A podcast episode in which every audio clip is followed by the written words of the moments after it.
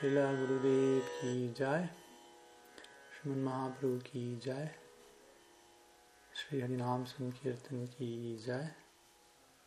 तिरुबाप महोत्सव तिथि श्रीला गदाधर पंडित की जय। तिरुबाप महोत्सव तिथि श्रीला सचिनानंदमय ठाकुर भक्त विनोद की जय। गौर भक्त वृंद की जय। गौर प्रेमानंद हरि हरि वो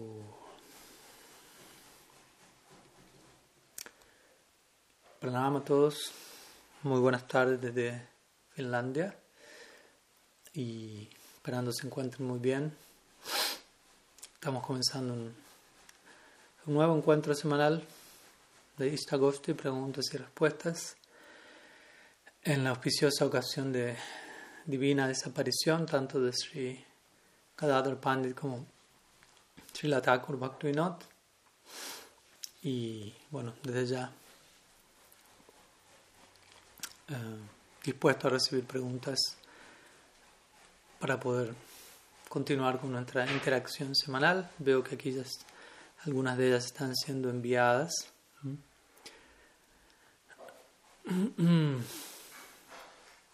Por lo que vamos a comenzar con las preguntas enviadas aquí. Y desde ya hay más que invitados a, a compartir cualquier otra pregunta que tengan. La primera pregunta es enviada por Gor Das o Gor Gadadhar Das, si no me falla la memoria. Y la pregunta es, en relación a predicar conciencia de Krishna, ¿debería un practicante que no ha alcanzado plena estabilidad en su fe transmitir esa, esta filosofía? Entonces, esa es la primera pregunta presentada por Gor Y luego había otra parte que dice, de ser así, ¿cómo él o ella podría entender u ocupar un rol específico en esta transmisión? ¿Y cómo debería nutrir su conciencia a modo que su servicio sea de beneficio para otros y para él mismo? Pues esto básicamente se resume en lo que es el concepto de adhikar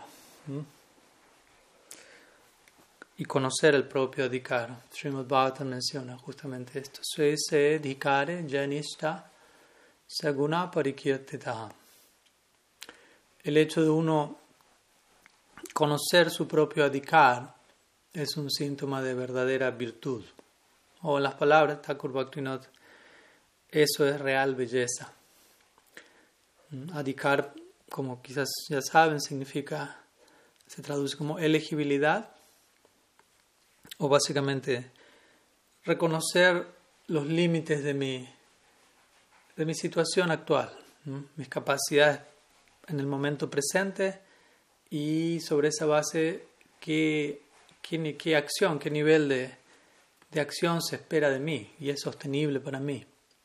Obviamente teniendo en mente cuál es el potencial más allá de mis limitaciones presentes cuando digo limitaciones presentes, otra forma de decirlo es obviamente mis capacidades presentes. No, deseo transmitir una noción negativa. Limitaciones, capacidades suena más positivo, pero de todas maneras ello implica un tipo de limitación, al menos en el momento presente, mientras mantenemos en mente eh,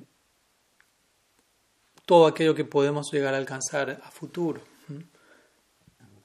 Entonces, en relación a a diseminar el mensaje. Personalmente no, no, me, no, me, resulta tan atractiva la palabra predicar, aunque obviamente la, hemos utilizado y la seguimos utilizando, pero muchas veces se asocia subliminalmente, incluso generacionalmente, con ideas más de evangelización, proselitismo y, y convertir a las personas desde un lugar que muchas veces en la práctica se torna un tanto superficial, forzado, violento o principalmente sin prestar la debida atención a dónde está uno. y obviamente la pregunta va relacionada a ello. ¿Debería un practicante que no ha alcanzado plena estabilidad en su fe transmitir esta filosofía? Eso lleva a mi memoria una frase de Srila Bhakti Dev Goswami Maharaj, en donde él menciona que a menos que alguien sea un Madhyamadikari, tal persona no debería predicar. Obviamente hay que entender en qué contexto él, él dice lo que dice, ¿no? pero básicamente la intención es Madhyamadikari es un practicante con, con fe firme, con debido conocimiento y con discriminación, con criterio en relación a qué predicar, a quién, hasta qué punto, cuándo no predicar y al mismo tiempo la importancia de aquello que estamos predicando, corroborar que lo estamos practicando, que no estamos, eh, como decirlo, que no estamos esperando de, de la audiencia algo mayor a lo que nosotros mismos estemos dando nosotros mismos, porque de otra manera podemos caer en el principio de, básicamente, de, hipocresía.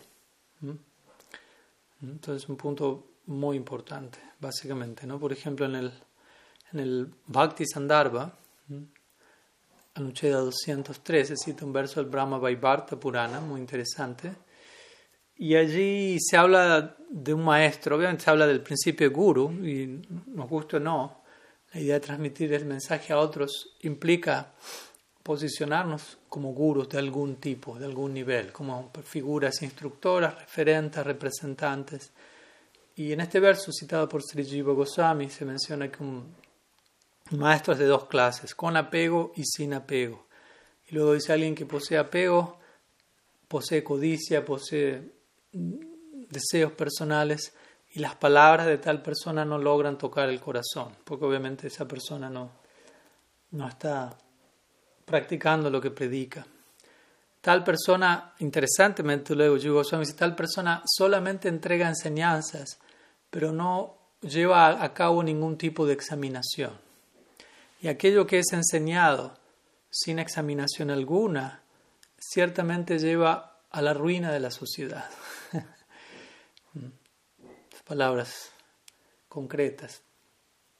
Entonces, obviamente, cuando este verso también menciona el maestro no conduce ningún, no lleva a cabo ningún tipo de examinación, el verso en sí no especifica examinación de qué tipo o en relación, o a qué persona la, examinación es conducida. Generalmente el verso ha entendido como que el maestro debe examinar al, discípulo o a la audiencia, al estudiante, debe primeramente establecer el adicar, la elegibilidad del estudiante y luego instruirlo en conformidad, acorde a su capacidad, no por debajo, no por encima. Y eso toma un tiempo primeramente. Entonces esa es la idea general del verso. Pero interesantemente otra posibilidad, otra versión, si se quiere, de este verso, tiene que ver con el maestro, en lugar de no estar examinando a la audiencia, el maestro no se examina a sí mismo, aquel que instruye no se examina a sí mismo, a sí misma, eh, no examina en relación a su propia vida cuál es el contenido que le está entregando a otros. En otras palabras, no está deliberando sinceramente o no está aplicando en última instancia eh, no está experimentando en última instancia aquello que está enseñando, básicamente. Uno está hablando de algo y se supone que aquello de lo que uno está hablando uno tiene experiencia de eso. No solamente uno está entregando mera teoría. Porque nuevamente, si uno entrega mera teoría, eso no va a tocar el corazón de otros. Y ese es el tipo de, de discurso que se promueve aquí a la hora de predicar o a la hora de mm, Harikata, Shravan, Kirtan, Satsanga. Entonces, si, el maestro, si la figura instructora no se está esforzando sinceramente para obtener realizaciones de aquello sobre lo cual uno está hablando, de aquello en relación a lo cual uno está instruyendo a otros, y quizás de todas maneras tal persona ocupa la mayor parte de su tiempo diciéndole a otros qué hacer, eso va a terminar, como dice con la ruina de la sociedad. Entonces, en otras palabras, uno tiene que siempre poner, eh, como en términos de, a la hora de hablar, de hablar, de predicar a otros, primero tenemos que ver si la práctica personal está establecida en la vida de uno como una prioridad, básicamente. La, necesidad, la búsqueda, la purificación, la, necesidad, la búsqueda de mayores realizaciones de aquello sobre lo cual estoy hablando. Eso debería ser la consideración primaria, la prioridad, en términos de el tiempo que invierto al respecto, el foco que invierto al respecto, el esfuerzo que invierto al respecto y el sentido de importancia que para mí eso tiene en términos nuevamente prioritarios. Y cualquier enseñanza que entrego a otros, en un sentido eso va a ser ocupar un rol, un lugar secundario. En algunos casos muy mínimo, en algunos casos ni siquiera hay demasiada enseñanza a otros y hay pleno foco en la práctica. Si, esto, si este tipo de rigor, de este tipo de integridad no está presente, encontramos lo, lo opuesto. Un excesivo énfasis en decirle a otros lo que tienen que hacer y un mínimo énfasis, el mínimo posible, en ver qué tanto yo mismo estoy haciendo eso que le estoy diciendo a otros. Y eso muchas veces genera, incluso hoy en día en nuestra comunidad Gaudi, así como en tantas otras comunidades, eh, esta ausencia de rigor genera una, una, escasez de anubhav. En sánscrito anubhav significa realización personal, experiencia directa. Entonces eso genera diferentes vacíos en el individuo, vacíos a nivel grupal, comunitario, y genera como subproducto a todo ello malinterpretaciones, desviaciones de diversos tipos, aplicaciones descontextualizadas del Shastra. Y lamentablemente con el tiempo muchas veces eso se termina volviendo la norma, se termina volviendo el estándar más que una excepción a la regla. Entonces, la idea es que uno tiene que hacer que de Anubhav, de este principio de la realización espiritual, de obtener esa experiencia, ese debe ser el centro predominante de nuestra vida. A lo largo de nuestros esfuerzos, como algo que priorizamos en términos del tiempo y la energía que, que, invertimos al respecto. Entonces, menciono este punto más allá de que uno esté en una etapa o en otra, uno tener este tipo de consideraciones, si viene a la mente quiero predicar o voy a predicar, primeramente uno idealmente debe ser instruido al respecto por algún superior para que ello sea, tenga un efecto genuino y no como un acto meramente independiente, quién sabe con qué motivación por detrás. Y luego sí, obviamente, como dije al comienzo, en relación a dedicar, uno tiene que estar consciente del nivel de fe de uno, de conocimiento de uno, y como digo, si uno dentro de sus capacidades está tratando de tener en línea todo lo que acabo de comentar y uno es instruido al respecto, en ese sentido uno puede conducirse dentro de ese parámetro, teniendo bien en claro cuáles son sus cuáles son los, límites o las capacidades presentes. Eh, pero personalmente, primeramente enfatizaría este rol de, de la propia práctica, ¿no? del propio estudio de, aquello que uno está entregando. ¿no? Como soy la Prabhupada enfatizaría tanto los libros, escribir libros y distribuir libros, pero principalmente los libros se los escribió para que sus discípulos los estudien, ¿no? los devotos los estudien, los lean. De la misma manera, yo creo que, que la mayoría de nosotros, por no decir todos, estamos en esta gran necesidad de, de enfatizar debidamente un, orden de prioridades, ¿no? y más que estar desesperados por ver que otros se vuelvan devotos. Tendríamos que autoexaminarnos, ver qué tanto nos hemos vuelto nosotros mismos devotos y qué tanto falta para que ello ocurra y qué tanto estamos haciendo para que eso que falta ocurra. Porque probablemente podemos ver que podríamos estar haciendo algo más si no lo estábamos haciendo.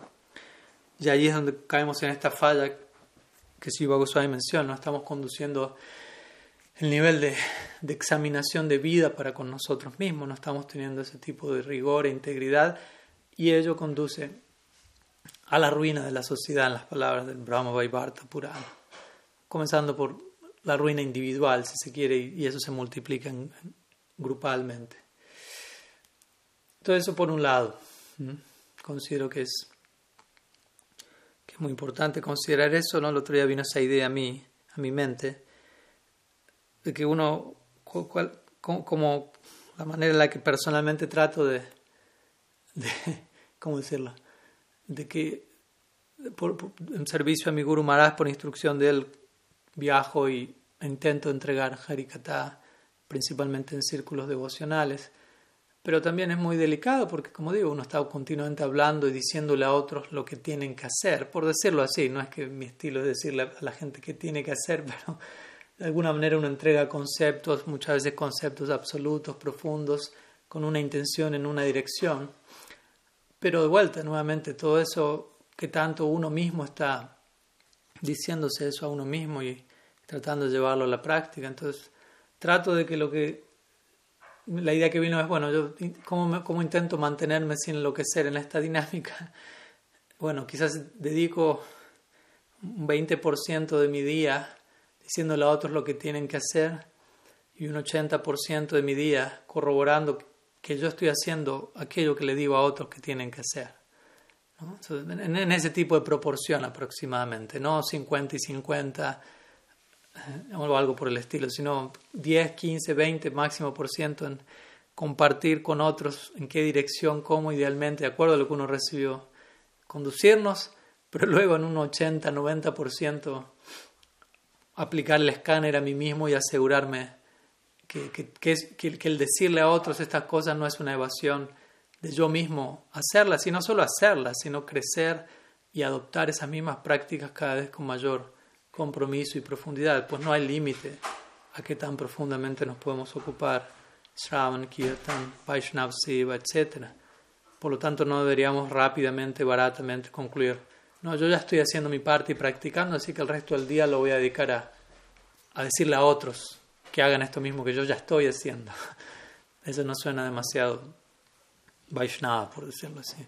Entonces considero que esa sería una, una idea general para, para uno manejar a la hora de, de tocar estos temas. Espero que, sumen. Vamos a, vamos a otra consulta. Aquí Frodo, el perro en la casa de Prabhupada, quiere entrar al cuarto. Veremos si lo logra. Tenemos un biombo allí. Una pregunta de José Gabriel Oliva Abrile.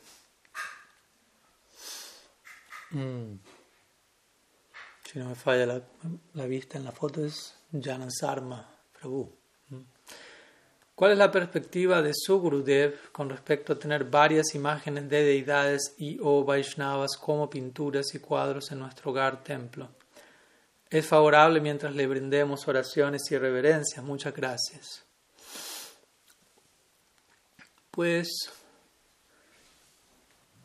más allá de la opinión de mi Gurudev en particular, obviamente voy a, puedo hablar en relación hasta donde sé de qué es lo que le opina al respecto, pero en general yo diría que la, la, opinión mayoritaria en, en, el Vaishnava Mandal, en el círculo de sadhus, es que, que, no, hay nada, no hay ningún problema en, tener diferentes imágenes sagradas en el hogar, en el ashram. Sobre todo, exactamente, si uno tiene la, el deseo de, vivir en un ashram y no simplemente pensar en mi casa, en mi hogar, sino el ashram regido por Thakurjis en el altar, etc. Y diferentes imágenes que pueden, no solamente las imágenes de las palabras de Prabhupada no son meras decoraciones, no, no, no es un mero elemento estético para adornar la casa, sino que en verdad son las palabras, en sus palabras, ventanas al mundo espiritual. Por lo tanto, el hecho de poder contemplar imágenes de sadhus, ¿no? por ejemplo, Patanjali en el Yoga Sutra menciona que por uno incluso contemplar el rostro de un sadhu, automáticamente la mente de uno se aquieta. Uno alcanza un cierto nivel de equilibrio por el mero hecho de contemplar el rostro de una persona santa por invadir nuestro sentido visual, crear ciertos samskaras, ciertas impresiones que se adentren en nuestro ser. Y obviamente hay ilimitadas opciones al respecto, gran cantidad de, de estas ventanas, de estos portales, y también existe cierto criterio a manejar a la hora de qué, imágenes escogemos, tratando de sabiendo que cada imagen de vuelta es un portal implica que cada imagen está invitando a un, a un tipo de abordaje a la trascendencia específico. Entonces queremos crear, eh, queremos que, queremos que todas estas imágenes combinadas creen un cierto tipo de, de efecto, de influencia en, en nuestro ashram, por decirlo así. Por lo tanto, sí, con la guía de Vaishnavas, sadhus, podemos eh, acompañar el ashram en donde estamos viviendo con, con diferentes imágenes, de manera que cada una de ellas idealmente detone, digámoslo así, un tipo de, de meditación, un tipo de conexión en particular. Eh, de una manera que sea sostenible, tampoco hay que tratar de de, pensar en términos de o cuanta más, cuantas más imágenes tenga mejor y, y crear un bombardeo sensorial que, que, en un punto termina más colapsando y distrayendo que generando un, un foco, ¿no? Como hace muchas veces devotos piensan. Es una extensión de esto, no es exactamente el mismo tema, pero es relacionado en, en el altar. A veces he visto que uno a veces ve altares que parece ser que el criterio detrás del altar es cuanto más deidades tenga, mejor. cuanto más deidades haya, más misericordia o algo por el estilo. ¿no? Y tienen tres pares de Radha Krishna, cuatro Mahaprabhu, cinco Gornitai, siete Jagannath Baladev Subhadra, ocho Ladu Gopal, tres Nisrimhadev, Sitaram, Hanuman, etc. ¿no? Diferentes Salagram Shila, Govardhan Shila, Imlitala, Siddha todos los ítems sagrados que, que uno pueda conseguir adentro, adentro del altar. ¿no? Pero muchas veces ello, más que facilitar, puede terminar obstaculizando, en el sentido que no hay un foco marcado, un foco específico a un tipo, a un Istadev en particular, en un humor de adoración específico, y hay más bien una mezcla de, de humores que más que generar mayor misericordia pueden generar, como digo, mayor confusión. Entonces, en un sentido, las imágenes en el hogar de uno, podríamos decir, es una extensión del altar. Si uno tiene un altar, ese es el, el portal por excelencia, ¿no? la ventana al mundo espiritual oficial dentro del ashram, pero luego hay otras imágenes y de alguna manera esas imágenes, la idea es que complementen, contribuyen a aquello que estamos, aquella conexión que estamos entablando con, con, en nuestro altar. Entonces sí, idealmente debería haber algún tipo de, de, criterio, si se quiere, al respecto bajo la guía de, de los Vaishnavas. Pero que sume. Vamos a continuar. Veo que hay varias preguntas enviadas, veremos hasta dónde llegamos, porque también hoy tengo una clase al inglés, en no tanto, mucho, mucho más tiempo, así que hoy probablemente la clase de hoy sea más breve que de costumbre, o las respuestas sean más breves que de costumbre vamos con una pregunta de Braya Hari Prabhu. Dice, en uno, de los, en uno de los versos que recita su persona en Mangala Charan se dice Gauranga Suridaya en relación a Sri Gadadhar. La palabra Suhrit puede traducirse como amigo. la pregunta es, cuando Sri Sri Radha Krishna asumen la forma de Gaur o Gaur ¿en qué aspectos se ve modificado su vínculo afectuoso como consecuencia de aceptar un rol como devotos, hombres, con deberes dármicos y demás. Pues obviamente que, que sí, es un punto a considerar. Cada lila posee su, su disposición emocional y hay ciertos códigos en el relacionamiento dentro de cada uno de los miembros de cada lila. Como famosos ejemplos son, por ejemplo, en Ram Lila, los sabios de Dandakaranya se encuentran con Sri Ram y ellos se sienten atraídos a, un vínculo en Madhurya Rasa. Y le plantean esto a Bhagavan, Sri Ram, pero él obviamente menciona, debido a la naturaleza del Ram Lila, no puedo facilitar ese deseo en ustedes, ya que el Lila posee ciertas restricciones de tipo ético y moral, ya que yo me encuentro aquí ejecutando el lila de ser mareada por Ushottam, la persona suprema estableciendo el, máximo nivel de rectitud en términos políticos. Y en, ese, y en el marco de ello yo acepté Sita como mi única esposa, Ekapatni Brat, por lo tanto no puedo aceptar otras esposas que decir, para Kia, que decir tener amantes en el bosque o algo así. Sabemos que eso ocurre con Sri Krishna en Vrindavan y las gopis. Y desde ese lugar es que Ram Ramachandra les, les menciona a estos sabios, en, en, mi próximo descenso voy a aparecer como Sri Krishna y allí los códigos de dicho lila, las reglas de ese juego en particular, permiten que este deseo se facilite. Y como, como hablamos recientemente, la palabra lila, que a veces se traduce como pasatiempo, otra forma de traducirlo es juego, o juego divino. Y todo juego posee reglas. No es que yo les digo a ustedes, vamos a jugar al ajedrez y yo comienzo a mover las piezas como a mí se me antoja, sin seguir ninguna regla. No hay juego. Para que haya juego tiene que haber reglas. Entonces todo, todo lila, hablando de lila como juego, posee reglas, posee códigos, posee límites. Como sabemos, incluso en el Krishna lila, en donde los límites del Ram lila son trascendidos, si se quiere, y allí Krishna logra, permite a otros devotos experimentar cosas que en el Ram Lila no serían posibles.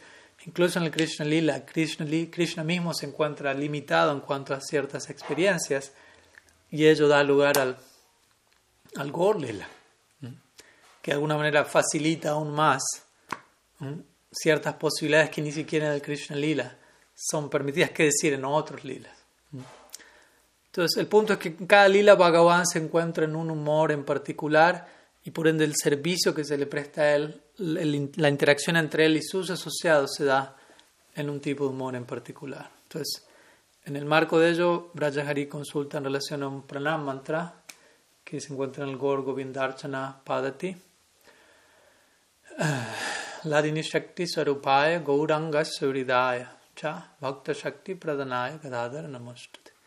Entonces, parte se le ofrece pranam a Gadadhar, quien es Gauranga Surit, significa amigo o muy íntimo amigo de Sri Gauranga, por no decir el más íntimo amigo de Sri Gauranga. Sabemos que Sri Gadadhar ocupa el rol más fundamental dentro del Gaur Lila, que es el Lila más fundamental. Entonces, la figura más crucial del Lila más crucial. Entonces, cada Pandit es descrito como vinculándose con Mahaprabhu en una relación amistosa, dentro de lo que es, de vuelta, el, despliegue externo del lila. Sabemos que por momentos la característica única del Gor Lila es que continuamente sus miembros se encuentran experimentando internamente Braja sus respectivas identidades en, en, en Gokul pero en la dinámica externa de Mahaprabhu, de, y cada uno de ellos como sadhakas, sadhaka, sadhana siddhabhumi, sadhaka siddhabhumi, la tierra en donde los siddhas se comportan como sadhakas. De vuelta hay un determinado marco social, una determinada dinámica. Y desde ese lugar es importante mantener esta idea, ¿no? aunque en el Krishna Lila, Sri Gadadhar eh, es Radha misma, y Mahaprabhu es Krishna. Shishirada en Krishna aparecen en Gaur Lila como Gorgadada, pero el propósito del Lila es diferente en un sentido al Krishna Lila. ¿no? Gaur Lila es un laboratorio, por decirlo así, en donde Mahaprabhu, Krishna, se encuentra principalmente abocado a saborear Radha Bhav. Por lo tanto, Radha se encuentra exclusivamente abocada a facilitar esa experiencia para su amado asumiendo el rol, la identidad, la disposición de servicio que lila requiere para que lila cumpla su propósito, sea exitoso, para que Mahaprabhu pueda saborear Radha Bhav, lo cual obviamente es un océano infinito de experiencia y por lo tanto ese es el argumento central para la idea de que el Gaur Lila es, es eterno, porque no hay fin a qué tanto Krishna puede conocer y saborear cada aspecto del océano de Radha No hay fin a ello y por lo tanto no hay fin al Gaur Lila.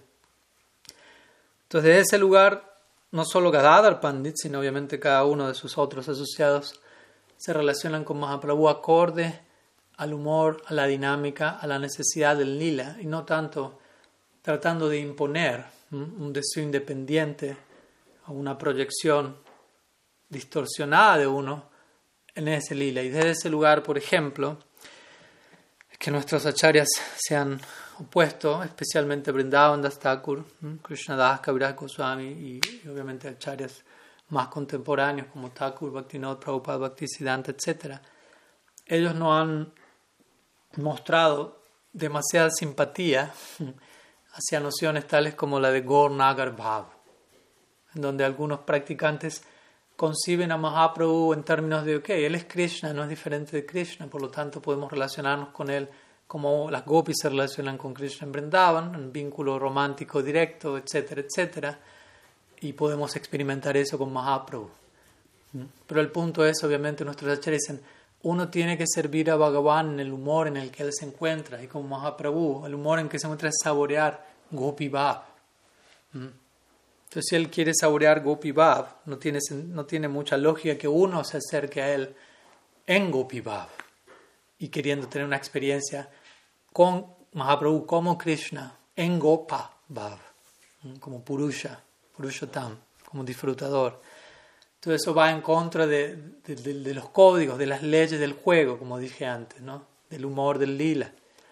Desde ese lugar, muchos de los poemas que se le presentarían a Mahaprabhu eran siempre examinados, filtrados primeramente por Sri Swarup Damodar, para asegurar que, que, no hubiese ningún elemento contradictorio allí que afectase, que perturbase el, el humor profundo, delicado de Sriman Mahaprabhu. Mm.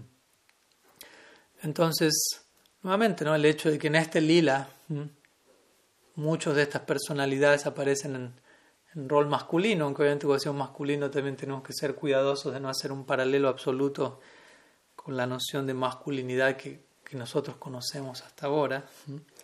Pero de todas maneras sí, obviamente existe, existe ese elemento y existe cierto, como digo, identificación con un rol incluso dármico, ellos nacen como brahmanas, Gorgadadar, mientras que en el Krishna Lila la, la casta es Vaisya principalmente.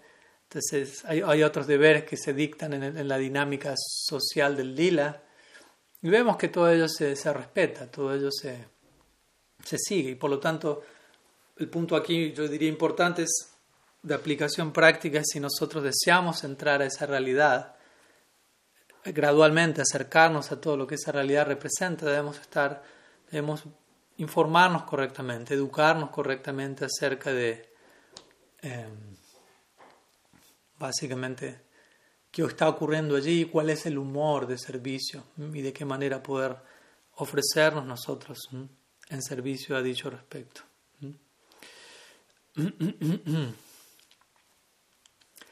Bien, algunas palabras. Voy a continuar, veremos hasta dónde llegamos, veo que siguen llegando más preguntas. Les pido por las dudas a todos los que hayan enviado preguntas las tengan reservadas en caso de que las tengan escritas por separado, en caso de que no las lleguemos a abordar todas hoy. Y, y bueno, veremos de hacerlo en algún próximo encuentro. Y antes de que me olvide, aunque lo voy a tratar de mencionar al final, la próxima, el próximo martes no voy a poder eh, reunirme, ya que en ese mismo día y horario voy a estar viajando de Finlandia a, próximo destino, a Polonia. Eh, así que sería dentro de dos semanas. Lo voy a anunciar nuevamente al final si me recuerdo, pero si no lo hice, lo estoy anunciando aquí entre medio. Próxima pregunta, que en este caso es de Tarabali Saki Dasi. En este día de desaparición de Gadadhar Pandit y Srila Bhaktivinoda Thakur, ¿podría brindarnos algunas palabras sobre ellos? Sí, desde ya. Estaba esperando esa invitación. De hecho, en, en unos media hora o algo tengo un harikata en inglés sobre el tema, por lo que quizás puedo compartir algunas de las ideas que tenía planeado compartir. Y yo creo que con esto ya me extenderé unos minutos, ya que el día, la celebración del día lo merecen. Y nuevamente, para aquellos que, que hayan enviado preguntas, les pido que las, las guarden o mejor incluso me las envíen por mensaje privado luego. Y yo ya las voy a tener archivadas y, en orden de prioridad para comenzar con esas preguntas en nuestro próximo encuentro. Entonces hoy estamos celebrando, entre otras cosas, Tirobab Mahotsav, Festival de Desaparición de Gadadhar Pandit y Sri Thakur Bhaktivinoda. Y obviamente podríamos hablar de ambos desde diferentes perspectivas, enfatizando diferentes aspectos de su vida, contribución, obra, pero personalmente algo obviamente que nos llama la atención de inmediato es el hecho que ambos hayan partido en el mismo, exactamente en el mismo día, obviamente en diferentes años, ¿no? siglos de diferencia, pero exactamente el mismo día del año. Y obviamente eso no es una mera coincidencia. Hay muchos puntos en conexión entre uno y el otro, en especial con lo que es en relación al humor de servicio de ambos. E interesantemente todo esto es bien cercano a la celebración de Sri Ratha Yatra, que se va a estar celebrando en unos tres días. Y hace poco estuvimos hablando sobre Ratha Yatra, tanto al inglés como al español. Recuerdo que Nuria me, consultó. Y estuvimos hablando de, de, la de, lo que el festival representa para nosotros como Gaudias desde la perspectiva de Kurukshetra y la necesidad de servicio que se experimenta allí como Bhaktivinoda menciona esto.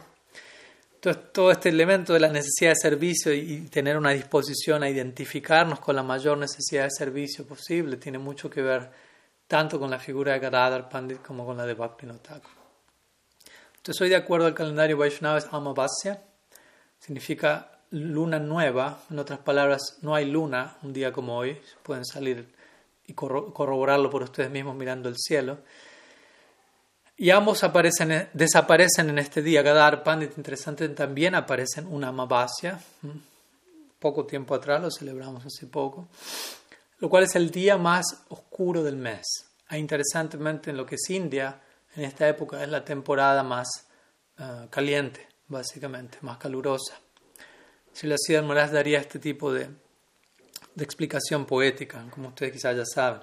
Krishna aparece un, día de Astami, que es media luna, Shirada aparece otro Astami, que es otra media luna, pero si ponemos ambas media lunas juntas, tenemos una luna llena.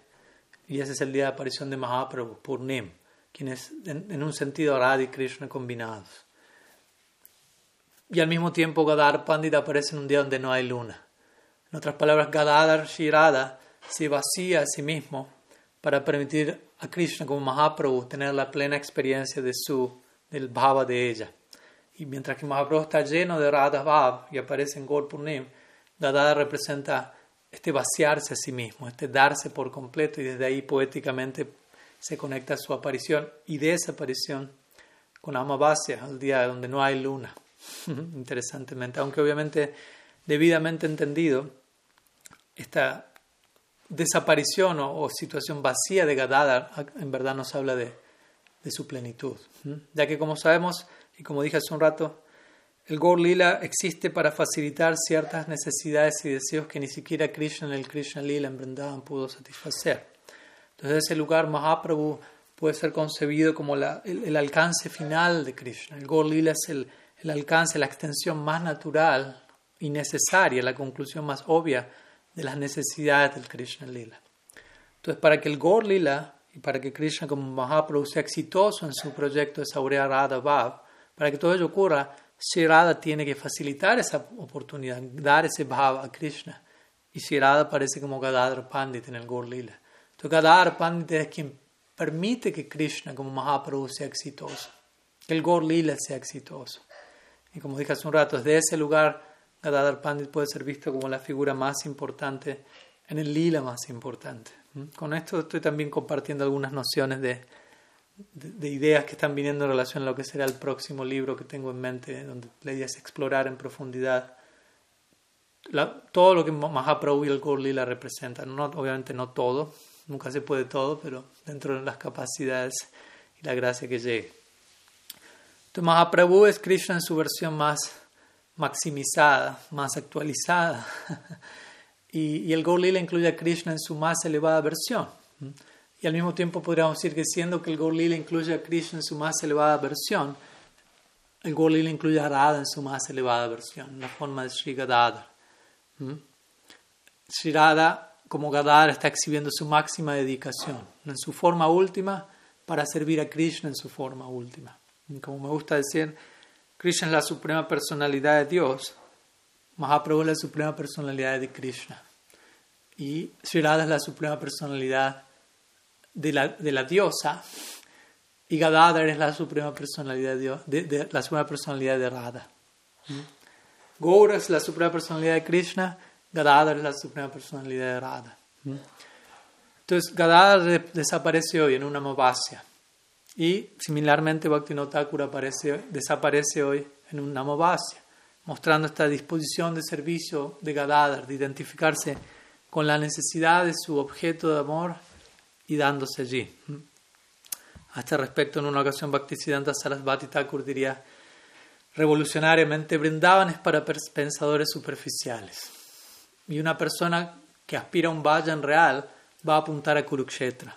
¿Por qué él dijo eso? En relación a lo que Bhaktivinoda Thakur dijo, como ya lo explicamos cuando hablamos de Rath Yatra unas semanas atrás. Bhaktivinoda Thakur en un momento expresó deseo abandonar el cuerpo en Kurukshetra, aunque él nunca hizo arreglos para que eso ocurra, pero quiso establecer un punto. ¿Por qué? Porque en, Kurukshetra, además del famoso Bhagavad Gita, previo a ello Krishna se encuentra con los Brajavasis en el eclipse solar y en un momento se encuentra con las gopis luego de, una, de un siglo de separación. Y si Radha está frente a Krishna, todo está prácticamente en su lugar para que la unión se facilite, pero no es posible, porque el debido escenario no está allí. Brindavan no está allí, la flauta no está allí, Yamuna no está allí, la pluma de pavo real no está allí, Braja Krishna no está allí. Entonces Shirada en ese momento en Kurukshetra está enfrente de su amado, su prananat, pero no puede unirse. Entonces, ¿cuánta necesidad de servicio no tiene ella en ese momento?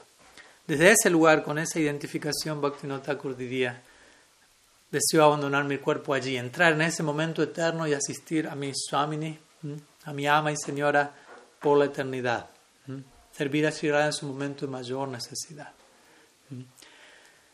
Entonces, de ese lugar empezamos a ver una, una conexión en el humor entre, entre el humor de Bhaktivinoda Thakur y Gadadhar Pandit. De, de hecho, Prabhupada Bhaktisiddhanta establecería una, establecería una conexión. En un momento él tuvo una revelación muy íntima en donde él menciona que él tuvo una visión en donde Swarup Damodar se encontraba presente en Gorky Shordas Babaji y Gadadhar Pandit se encontraba presente en la forma de Bhaktivinoda Thakur. Y el pranam mantra a Bhaktivinoda Thakur de hecho refleja esto en gran parte. Namo Bhaktivinodaya Satchidananda Namine Gaura Shakti Swarupaya Rupanuga Varayate. Se le ofrece pranama Satchidananda Thakur Bhaktivinod, el más elevado de todos los Rupanuga Vaishnavas, quien es Gaura Shakti Swarupaya, quien es la personificación misma del Shakti de, de, de Gaur, de Mahaprabhu, que obviamente se refiere a Gadadhar. Entonces vemos que el, el, mismísimo pranam mantra que, que define la identidad de Thakur Bhaktivinoda Gadadhar Pandit aparece allí en escena. Obviamente hay muchos otros elementos cruciales de Bhaktivinoda Thakur en relación a Gadadhar, al Gaur Lila en general. Bhaktivinoda Thakur es conocido como el séptimo Goswami por su énfasis especial y, contribución que ha hecho en relación al Gaur Lila, redescubriendo el Yoga Pith, lugar de nacimiento de Mahaprabhu, escribiendo mucho acerca de Navdip, Navdip Dham Mahatmya, Navdip Bhavataranga e interesantemente, en este contexto, algo importante es su adoración a Gorgadadar. ¿Mm? Su Istadev fueron Gorgadadar. ¿Mm? Eh, eso en relación al día que aparecen ambos, Bhaktivinoda Thakur y Gadadhar Pandit, cuando ellos desaparecen. Ahora algunas palabras finales sobre cómo es que ellos parten de este mundo, lo cual pues, obviamente es muy importante de establecer. ¿no? Gadadhar Pandit uh, parte en Tota Gopinath, Jagannath Puri, su lugar de, de, residencia en donde a diario él daba clases de Srimad Bhagavatam a Mahaprabhu, instruía a Krishna, Shirada dando clases a Sri Krishna del Bhagavatam, así de manera que Krishna o Mahaprabhu puede recibir más samskars, bhakti samskars, impresiones de Radha Bhav. Para volverse exitoso, mm, él recibe este elixir de Bhagavad Kata, mm, de labios de, de Gadadhar, como Srila Maharaj lo describe, Nilambori tati sadasa viraha kshipam vitam bandavam Srimad Bhagavati katha madiraya sanjivayam bhatiya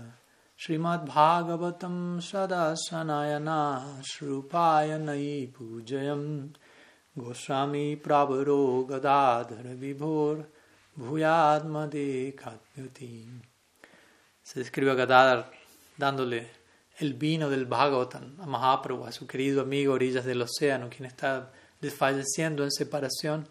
Y a través del Bhagavad Kata que a diario entrega Gadadhar, Mahaprabhu recibe nueva vida, bebiendo ese, ese elixir. Lo cual de alguna manera se puede también conectar con el nombre Gadadhar. Gadadhar es en sentido general un nombre de Vishnu. Dhara significa aquel que sostiene y Gada significa el mazo una la forma de Vishnu sosteniendo el mazo en uno de sus cuatro brazos.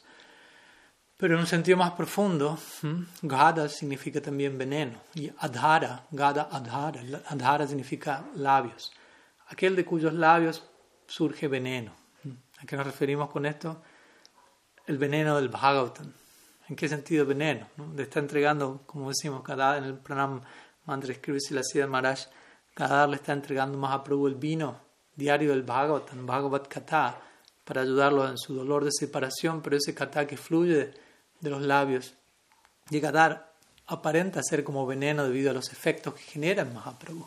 Espuma saliendo de la boca, convulsiones, rodando por el suelo, transpiración, sangre emanando de sus poros, síntomas extáticos de locura extrema por beber ese vino, síntomas de aparente envenenamiento.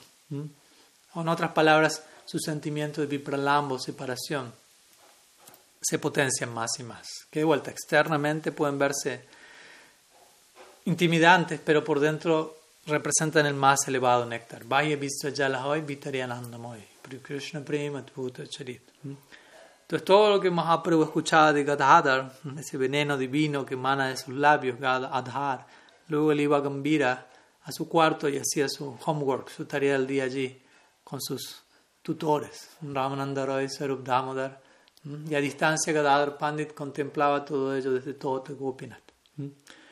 Entonces, de ese lugar Gadadhar se está dando a sí mismo para que Mahaprabhu sea exitoso. Mahaprabhu es conocido como Krishna en su momento más generoso, Mahabodhanja Avatar, pero ello ocurre únicamente porque Gadadhar es Shirada en su momento de mayor generosidad, en donde ella se está dando a sí misma a Sri Krishna de tal punto, de manera que Krishna pueda recibir algo, saborear eso y luego extender esa distribución a otros. Shirada es Gadadhar, perdón, es en el momento de mayor necesidad y también el momento de mayor generosidad, perdón, así como también en el momento de mayor necesidad. ¿Por qué ella se encuentra en su momento de mayor necesidad como Gadadhar? Porque Shirada se está vaciando a sí misma como Gadadhar para darse por completo, como dijimos, el significado de Amavasya. Ah, porque se está dando Sri Krishna en su momento de más necesidad. Mahaprabhu es Krishna en su momento de mayor necesidad y por lo tanto, si Krishna se encuentra en su mayor necesidad, esa es la mayor necesidad para Sri Radha también, porque ella no tiene una necesidad separada. Aquello que es, que es la mayor necesidad para ser Krishna se vuelve inmediatamente la mayor necesidad para Sri Radha. Entonces, si Krishna como Mahaprabhu se encuentra en su momento de mayor necesidad, Sri Radha como Gadadhar se encuentra en su momento de mayor necesidad. Por él, por, por el hecho de que su amado se encuentra en el momento de mayor necesidad. Y por lo tanto, siendo que tanto Gorgadar se encuentran en semejante nivel de necesidad, ¿qué, ¿qué, tanta gran necesidad de servicio ellos tienen en esos momentos de necesidad? ¿Cuántas oportunidades de servicio existen para nosotros en el Gaur?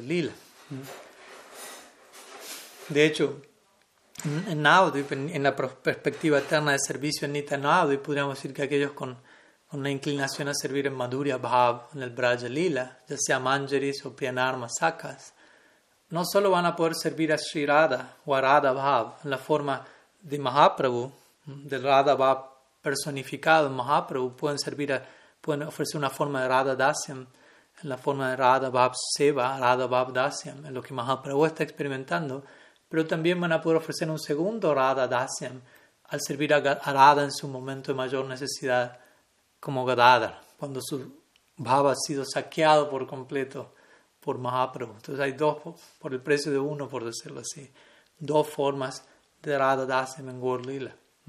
A Gadadhar, Shirada como Gadadhar, y el Radha Dasyam que Mahaprabhu, Radha Bhav que Mahaprabhu está experimentando.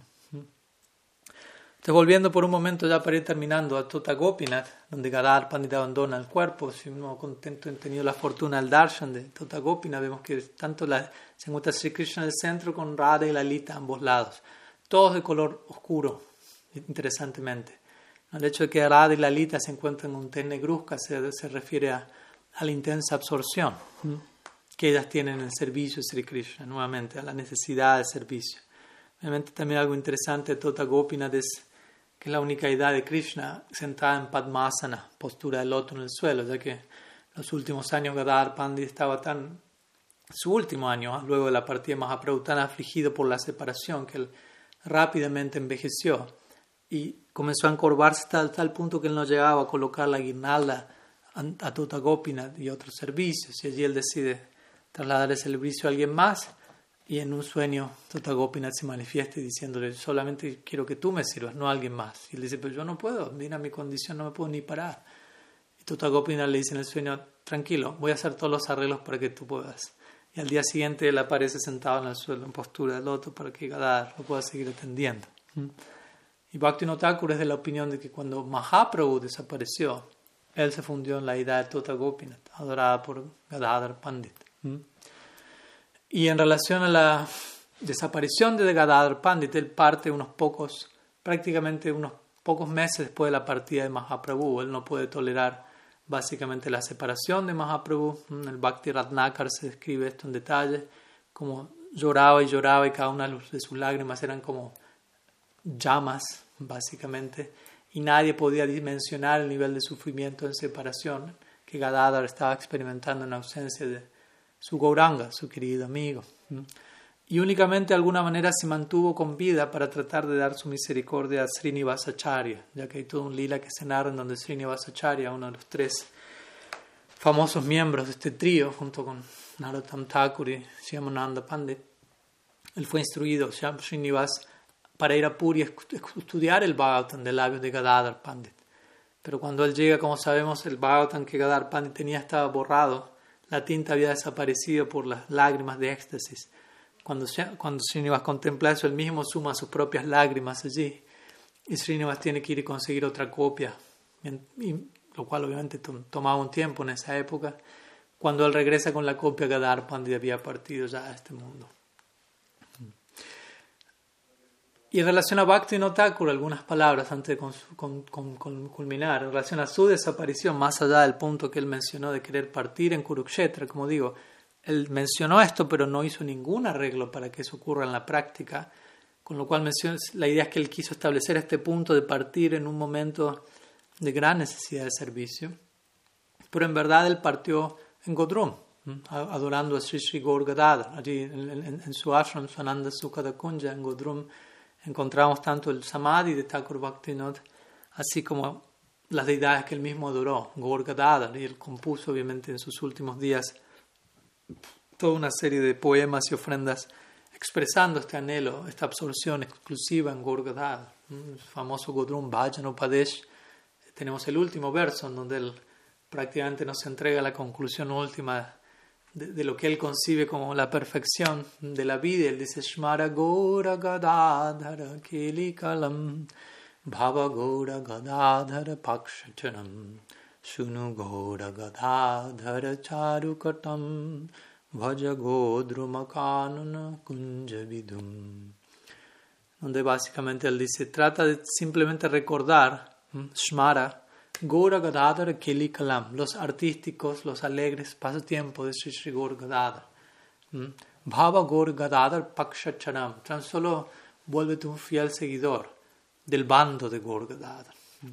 Luego Sunu Charu Katam, Sunu significa escucha, Charu, los el encantador Kata, Charu Kata de Sri Sri Gaur Gadadhar. Y en ese marco Vajagotruma Kanana Kunjavidum, adora a la hermosa luna del bosque de Gotrom, Sriman Mahaprabhu, acompañado, adornado por Sri Gadadhar. Entonces, más allá de, desde ambas perspectivas, ¿no? desde el lado de Bhakti Thakur diciendo quiero partir de este mundo en Kurukshetra, estableciendo este punto de servir a Radha en su momento de mayor necesidad, o partiendo en Godrum adorando a Gaur Gadadhar, quien no es más que Sri Radha, en su momento de mayor necesidad, sirviendo a Krishna en su momento de mayor necesidad. Estos dos elementos de la partida Bhaktivinoda nos hablan acerca de la misma cosa, que es la importancia de identificarnos con la mayor necesidad posible de servicio, entendiendo las palabras de la Siddhartha Maharaj. Cuanto más logremos hacer eso, mayor será la remuneración que obtendremos por servir en ese momento de mayor necesidad. Y obviamente la remuneración va a ser la moneda con la que se nos va a pagar es una mayor capacidad para seguir aún más y mejor identificándonos con una necesidad aún más profunda de servicio, ya que no hay fin a eso, eso siempre se mantiene creciendo, escalando. Entonces, en nuestro parivar en particular, Bhaktivinoda Parivar, la adoración de Gorgadhar ha sido establecida por Thakur Bhaktivinoda, en donde él se dedica a servir a Shirada, como digo, en su momento de mayor necesidad. Y esa es básicamente nuestra escuela como Gaudiya Vaishnavas. Estamos, nosotros adoramos a un, Dios necesitado, un Dios enamorado, afectado por las flechas de, del cupido trascendental, de Swarup Shakti.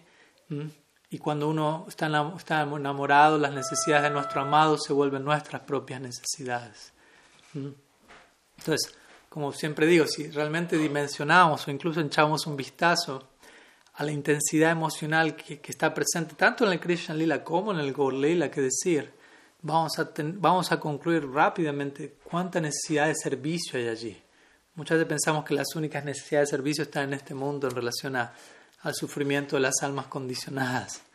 Y obviamente que en un nivel eso es una realidad, pero en otro nivel incluso más profundo, en el plano de las almas iluminadas, de la vida misma personal de Dios mismo, en lila asociado con sus acompañantes, hay todavía mayores necesidades que surgen como resultado no del sufrimiento producto de la falta de amor, sino de la presencia del amor en su más elevada eh, manifestación. Y a diario, en esa dinámica de lila, si prestamos mínima atención, nos vamos a dar cuenta cómo Mahaprabhu se encuentra a punto de morir, muchas veces en separación, experimentando Radha o Sri Radha y Krishna se encuentran al borde de la muerte en separación el uno por el del otro sobre una base diaria y el servicio que, que, que, un habitante de ese plano, especialmente en los humores de servicio que nuestra Sampradaya entrega, en el marco de Manjari Bhav, Priyanarma Sakya el servicio a prestar en esos momentos de, de, extrema necesidad de salvar la vida, de, de, de Krishna, salvar la vida, de Gorgadadar, sobre una todos los días. En otras palabras, nuestro servicio eterno es salvar la vida de Dios todos los días. Por lo tanto, es muy importante comprender este punto y entender la importancia de gradualmente identificarnos con esas necesidades, entender que, de hecho, una, una identidad espiritual como la que aspiramos a desarrollar eventualmente, identidad espiritual significa una identidad producto de una que surge como una a partir de una identificación con una necesidad de servicio específica. Una necesidad una identidad tan intensa como la necesidad con la que dicha intensidad estará, eh, dicha identidad estará identificada. Entonces, más vale que nos preparemos para ello, gradualmente, sin neurosis, de forma sostenible, pero entender que la meta última a la que apuntamos, aunque podamos estar a algunas vidas de distancia, implica una preparación, implica una intensidad, implica un nivel de dedicación, un nivel de identificación exclusivo, absoluto, con una necesidad de servicio que está muy por encima de todo lo que hoy podemos entender nosotros como necesario. Entonces, gradualmente el proceso de sadhana bhakti, nuestra, nuestro capítulo como sadhakas, tiene que ver con ir gradualmente transformando nuestro ser y redireccionando de la mejor forma posible nuestras tendencias para cada vez más podernos identificar con esa realidad.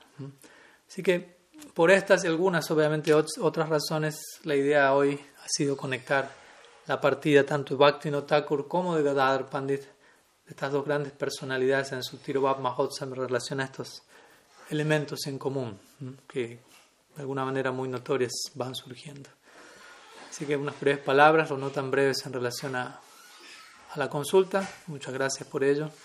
Y como dije previamente, les pediría a todos eh, que me puedan enviar por mensaje privado las preguntas que quedaron pendientes, ya que voy a estar concluyendo aquí, siendo que en unos 20 minutos tengo Harikatal inglés sobre la celebración del día de hoy, para aquellos que hablan inglés, invitados a conectarse. Muchas gracias a todos por su tiempo. Srila Gurudev ki jai, Sri Sriman Mahaprabhu ki jai, Sri Haninam Sankirtan ki jai, Tirubab Mahotsav Titi Sri Gadadhar Pandit ki jai, Tirubab Mahotsav Titi Sri Bhaktivinoda Thakur ki jai. गौर भक्त वृंद की जय गौर प्रमाण हरि